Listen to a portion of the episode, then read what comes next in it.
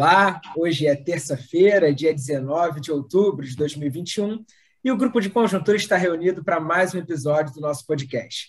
Eu sou Gabriel Chianca, aqui comigo estão os pesquisadores Antônio Lixa, Francisco Eduardo Pires e Margarida Gutierrez. No episódio de hoje, o grupo de conjuntura se, se, permite um voo um pouco mais alto, se distanciando um pouquinho da conjuntura mais imediata e olhando para as condições de longo prazo e crescimento da economia brasileira. Queria convidar, primeiramente, o professor Francisco Eduardo Pires. Olá, é, parece um pouco irônico que a gente vai olhar para o longo prazo, né? se descolar um pouquinho da conjuntura no momento em que a conjuntura está pegando fogo, né? Nesse momento em que nós estamos gravando aqui o nosso podcast, o dólar está disparando e a bolsa de valores despencando, né? Mas nós vamos justamente nos, de, nos permitir nos descolar um pouquinho da destas dessa dessa de mais uma de inúmeras crises é, é, conjunturais de curtíssimo prazo é, pelas quais nós temos passado e tentar olhar um pouco, digamos assim, um, com um certo distanciamento. Né? É, a gente vai aproveitar aqui que, ah, que o FMI atualizou é, na semana passada, quando ele lançou o, as, o Perspectivas da Economia Mundial, né? é, que foi até comentado aqui no podcast semana passada, o FMI atualizou a sua base de dados, né, que tem, contém é, um grande número de informações estatísticas de todos os países do mundo e grupamentos de países, de 1980 até a atualidade. Né? É, então, é, aproveitando essa, esses dados super atualizados, é, vamos dar uma comentar o, o crescimento de longo prazo no Brasil. Talvez o conceito mais relevante a esse respeito seja o, o crescimento da renda per capita, porque esse está é, é, refletindo é, o, o, digamos assim, o nível de vida, o padrão de vida, né, por ser renda média, é, o padrão de vida de cada é, é, indivíduo, de cada cada indivíduo dentro de um país. Né? Então, se a gente fizer essa, essa, esse percurso de longo prazo, a gente vai ver que de 1980 até 2020, portanto, nos últimos 40 anos, a renda per capita é, brasileira é medida é, uma medida especial, que é em termos reais, em dólares da, de paridade de poder de compra da moeda. É a melhor medida, na verdade, para comparar países, etc. É, mas, por esta medida, a renda per capita brasileira cresceu meio por cento ao ano nos últimos 40 anos, que é pouquíssimo. Meio por cento ao ano, depois de 40 anos, isso dá um crescimento de 24%. É, é muito pouco, não muda nada, ou muda muito pouco o padrão de vida das pessoas para 40 anos. É, na verdade, isso que aconteceu no Brasil é mais ou menos o padrão na América Latina. Né? É, a América Latina cresceu nesse período, não 24%, mas 21%. Quer dizer, nós estamos é, aqui numa região que é a região que mais uma das regiões mais mal sucedidas em termos de crescimento econômico, que é a coisa crucial para o padrão de vida das pessoas. Então, é, nesta América Latina, com duas exceções, na verdade, uma exceção principal, que é o Chile, é, é, é nós não estamos acertando a mão né, é, no que diz respeito ao desenvolvimento econômico, no que diz respeito ao crescimento. Estamos indo muito mal. E aí, se a gente compara por exemplo, a, a comparação que eu vou fazer aqui é com, ah, em primeiro lugar, com, com, com as economias emergentes em geral. Quando a gente pega as economias emergentes em desenvolvimento, o crescimento médio anual foi, da renda per capita foi 2,7, não foi 0,5, foi 2,7.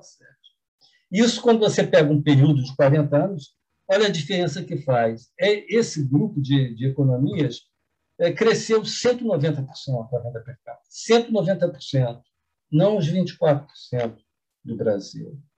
Não? É, se a gente pega, é, é, se a gente compara com, os, com a China, aí é brincadeira. A China foi 2.000%, 2.300%. Os, os demais asiáticos também, de, a Margarida estava comentando aqui, ela fez a continha da comparação com os asiáticos, também é, é, é realmente é chocante. Né?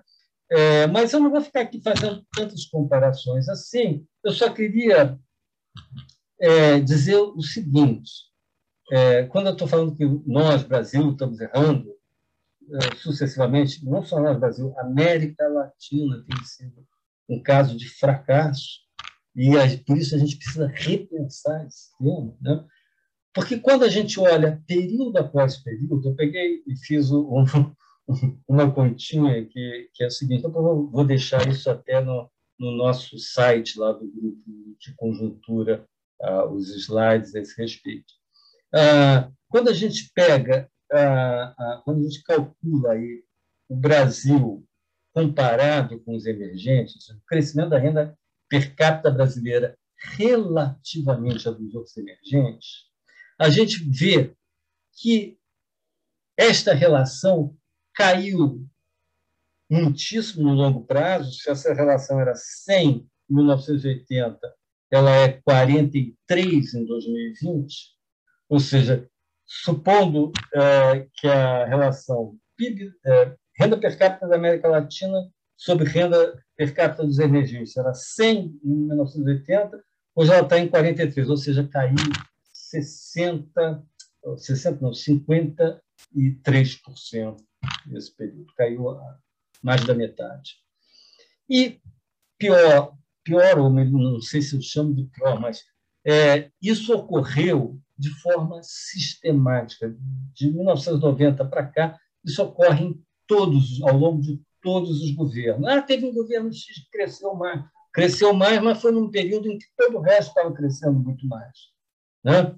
Quando a gente relativiza em relação ao crescimento, relativiza frente ao crescimento é, dos, dos demais emergentes, a gente vê que não teve exceção. O Brasil e a América Latina também, o Brasil foi mal em todos os governos, ou seja, a gente errou sistematicamente. A gente pode, não estou dizendo que a gente errou em tudo, teve, uh, teve acertos importantes na nossa de, de, política econômica em diversos momentos, das, né? a gente não foi só mas no, no, no, que diz respeito a essa questão fundamental, que é criar condições para um crescimento é, é, sistemático e a taxas elevadas, nisso a gente não não teve sucesso. Nem nós, nem ninguém da América. Não, ninguém não. O Chile teve, mas os demais da América Latina também não tiveram. É, então, isso, obviamente, esse mau desempenho, quer dizer, tem a ver com o fato. É uma coisa que pode parecer óbvia, mas depois a gente tem que discutir isso, óbvio que não é nada óbvio, que é, que é com o crescimento da produtividade. Né? Aqui eu vou para poder comparar com outros países, eu vou só me referir ao dado da produtividade do trabalho. Ele tem uma base de dados, aí já não do FMI, mas do Banco Mundial, acho que usa a mesma metodologia que o FMI para é, é, comparar a, produtividade do trabalho é, é nos, em todos os países do mundo, na verdade, em regiões, é, e desde 1990 para cá, 1991 para cá.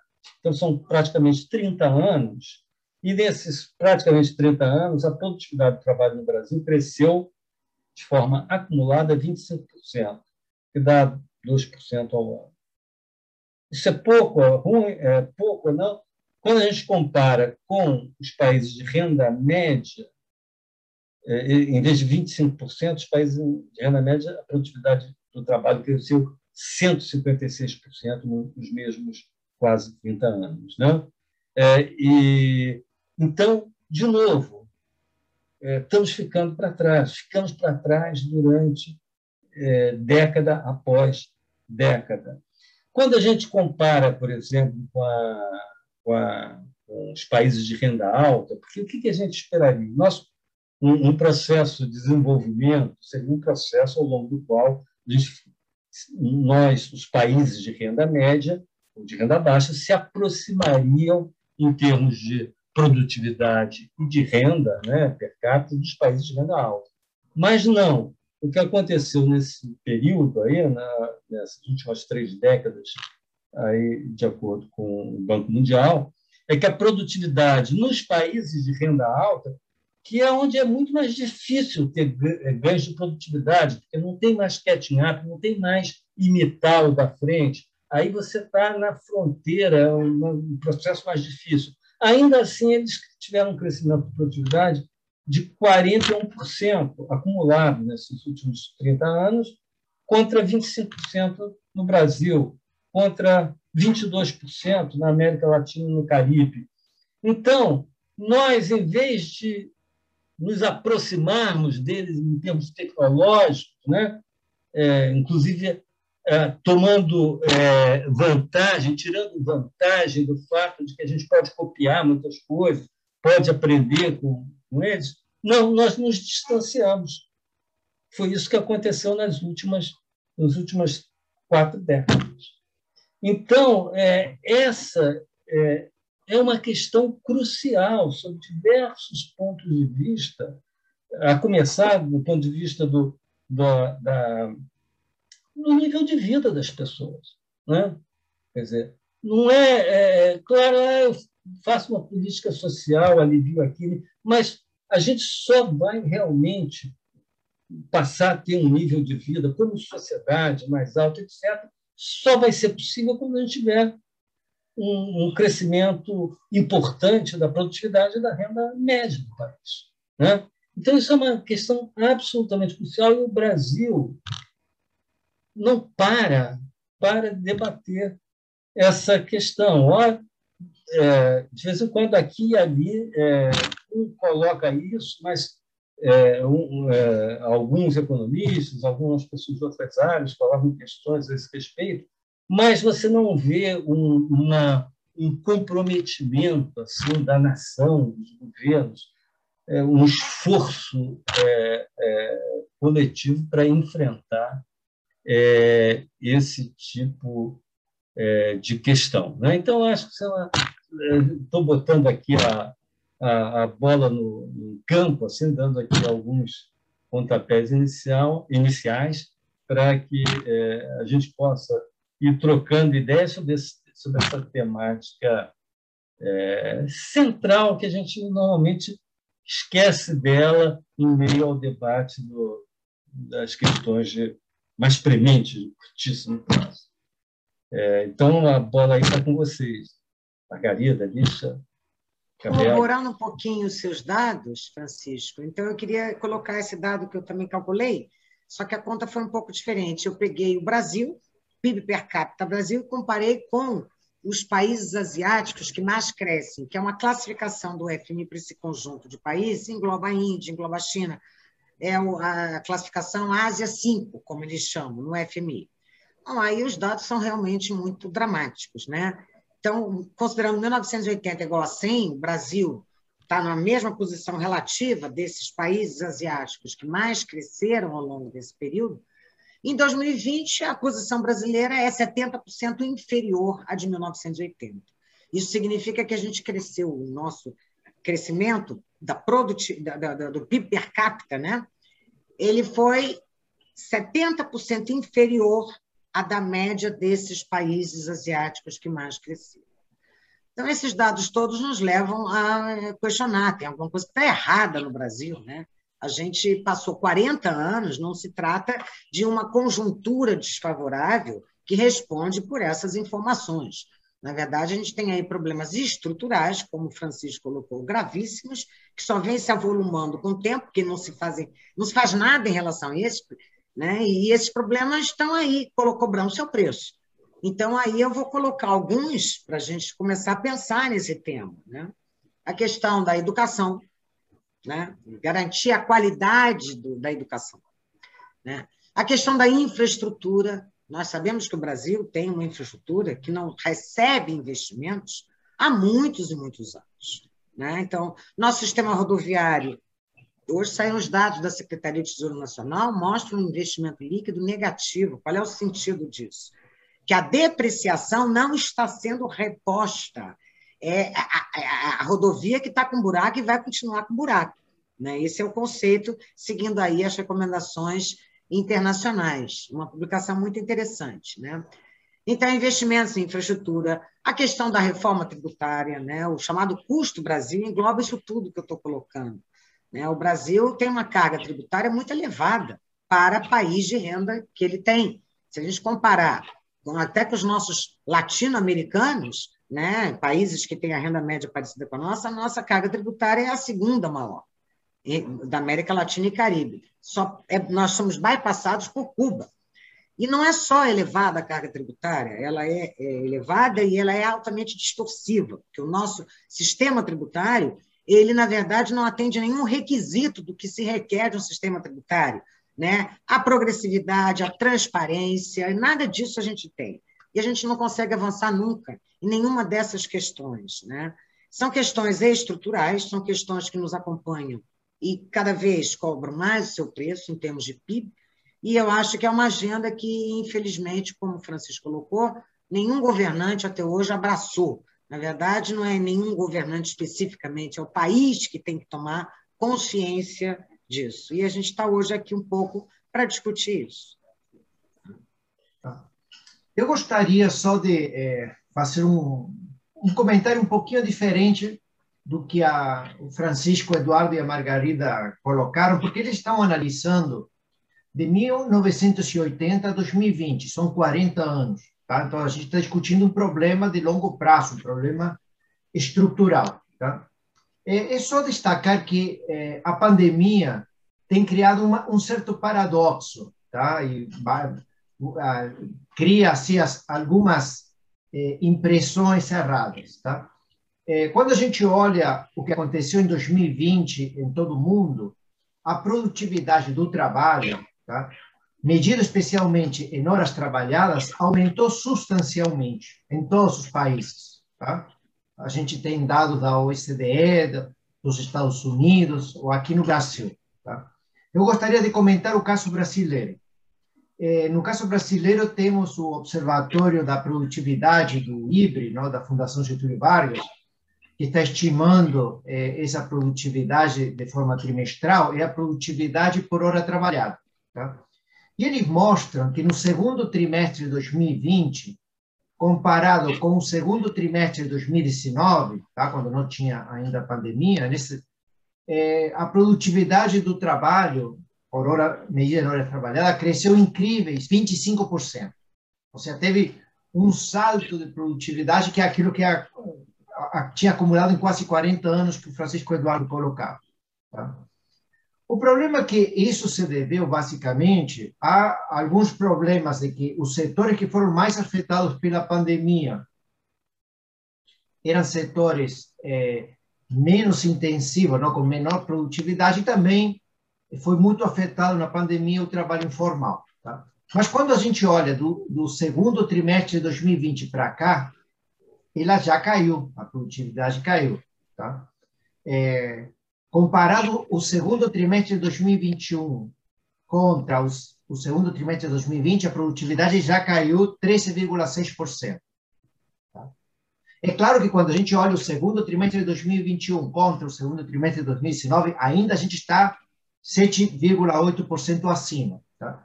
Mas nos próximos trimestres, essa produtividade é, do trabalho vai continuar caindo, tá? na medida que os setores menos produtivos voltem à normalidade, tá? que basicamente dentro, estão dentro do setor serviços, voltem à normalidade, que o trabalho informal é, retorne à, à, normalidade, a gente deve voltar mais ou menos ao mesmo nível é, de produtividade que tínhamos antes da pandemia. Então, a pandemia vai ser uma espécie de trégua nesse cenário de queda da produtividade. É claro que vai ser uma trégua de um ano e meio, digamos assim. Então, é um tema é, conjuntural que não trata do ponto que a gente está discutindo aqui neste momento. Tá? Então, era só para destacar esse contexto de, é, do que aconteceu em 2020 e a surpresa do aumento da produtividade, que mas foi provocada por um evento muito específico que foi a pandemia. É. Eu acho que esse ponto que, que o Lixa levantou, quer dizer, é, é, ele serve mais para a gente olhar os dados de 2020 e não se enganar com eles, né? por causa dessas razões que o Lixa deu. Né? Esse aumento da atividade foi principalmente com efeito composição, ele vai se desfazer e vai desaparecer. Né? Então, é, não é esse efeito que a gente quer, não é, não é esse aumento de produtividade que a gente quer. E aí eu volto para. Porque a gente quer efeito de produtividade que seja sustentável, que tem a ver com o aumento de, de, de eficiência é, de, de, cada setor, e não como, uma, de repente, ó, o setor que de mais baixa produtividade, enfim, se encolheu por causa da pandemia. É, é, então, como é que a gente faz para aumentar a produtividade? O que, que deve estar na nossa agenda? Né? A Margarida já colocou aqui várias questões da educação, a infraestrutura. Né? Um ponto que, ela, que eu queria acrescentar, que é obviamente crucial, e certamente ela concorda também, é que o investimento é uma variável crítica para aumentar a produtividade. É, produtividade com qualquer conceito que você use de produtividade. E o aumento do investimento, é, ele só pode vir, ele só virá quando nós formos capazes de criar uma conjuntura macroeconômica é, que seja é, é que favoreça os investimentos, uma, uma conjuntura macroeconômica propícia a, a, a, aos investimentos. Né? Então, uma conjuntura macroeconômica que você tenha é, é, uma, capacidade, uma previsibilidade maior do futuro, que você tenha preços relativos no lugar, inflação controlada, taxa de juros em níveis é, é mais baixos, é, enfim, é, uma situação fiscal, obviamente, controlada, sem risco de, de, de, um, de um crescimento descontrolado da, da dívida pública. Né? É, e aí, inclusive, aproveitando a, a, a deixa né, dessa questão da dívida pública, eu queria dizer o seguinte: o, o, o, a gente conseguir uma, traje, uma trajetória de crescimento alto é crucial, inclusive para resolver esse problema da, da, da, da dívida pública. Né? É, a gente sabe que é, a trajetória da dívida pública é fundamentalmente influenciada pela relação entre a taxa de crescimento do PIB e a taxa de juros real incidente sobre a dívida pública. É, quando você tem uma taxa de crescimento do PIB superior à taxa de juros real, que é o que tem acontecido sistematicamente nas economias avançadas, isso é, contribui enormemente para você ter uma trajetória da dívida pública controlada. Na verdade, quando você tem essa condição, a dívida pública não explode. Em qualquer déficit primário, ela não explode. É, é, o contrário tem acontecido no Brasil, onde sistematicamente, seja porque a gente cresce pouco, seja que por, por conta dos nossos problemas macro, a gente acaba tendo uma taxa de juros muito alta, a gente tem tido sistematicamente uma taxa de juros incidente sobre a dívida pública superior à taxa de crescimento do PIB. Isso aí é, é, é, agrava substancialmente é, a nossa crise fiscal. Né? Põe a gente sempre no, à beira, nos coloca sempre à beira de uma trajetória de, de descontrole da, da dívida pública. Né? Mas, enfim, está querendo acrescentar mais esses dois pontos aí a, ao que é, Margarida e Lixa já tinham falado. Gabriel, ah, não, desculpa, antes de passar para o Gabriel, é, é, eu queria lembrar aqui mais um ponto que estava colocando no início, que a gente não tem colocado isso, no, nós, Brasil, não temos colo, colocado essa questão do crescimento da, da produtividade, etc., no topo da agenda. Pelo contrário, né? isso tem ficado um, às margens do, do, debate. Não que não se debate, mas está à margem do debate. E é, eu queria lembrar que há poucos anos atrás, o IPEA até lançou um, lançou um livro muito interessante, dois volumes sobre produtividade, e em alguns trabalhos, é, são trabalhos muito interessantes, acho que ainda hoje seriam, são muito úteis aqueles trabalhos que estão lá.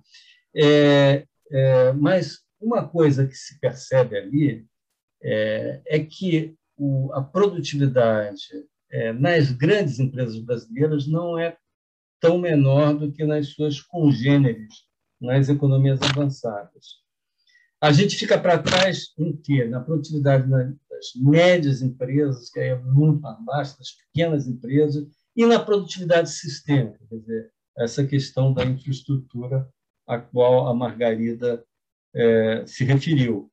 Então, é, a gente tem que aprofundar esse diagnóstico para, inclusive, saber aonde atuar né, para é, a gente ter essa agenda mais de longo prazo de aumento da produtividade, da qual faz parte, evidentemente, de criar um ambiente macroeconômico propício também. Bem, hoje essa foi uma parte da nossa conversa, numa visão de mais longo prazo, perspectivas sobre crescimento para o Brasil.